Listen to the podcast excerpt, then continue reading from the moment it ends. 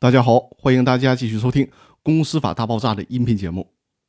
今天和大家聊的话题是全体股东协商一致可以约定股东资格继承的问题。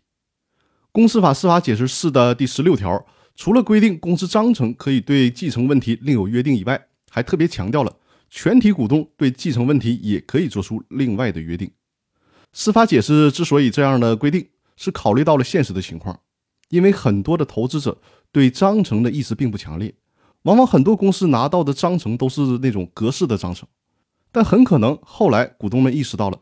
这种格式的章程未必适合股东的真实要求，所以说呢，股东们也许会经过全体一致同意，就股东资格继承的问题单独达成某些条款，或者是在股东协议这种需要经过全体股东签字确认的文件当中，对继承问题有特殊的约定。那么，这种全体股东对这个问题单独做出的约定是应该得到尊重的，应该按照这种约定去执行。但是这里边最高法院还是再次强调了公平性的问题。比如说，公司有五个股东，公司设立的时候，默认股东资格是可以继承的，但其中一个股东不幸去世了，于是呢，剩下的四个股东就一起进行了一项决议，决议的内容是股东资格不能继承。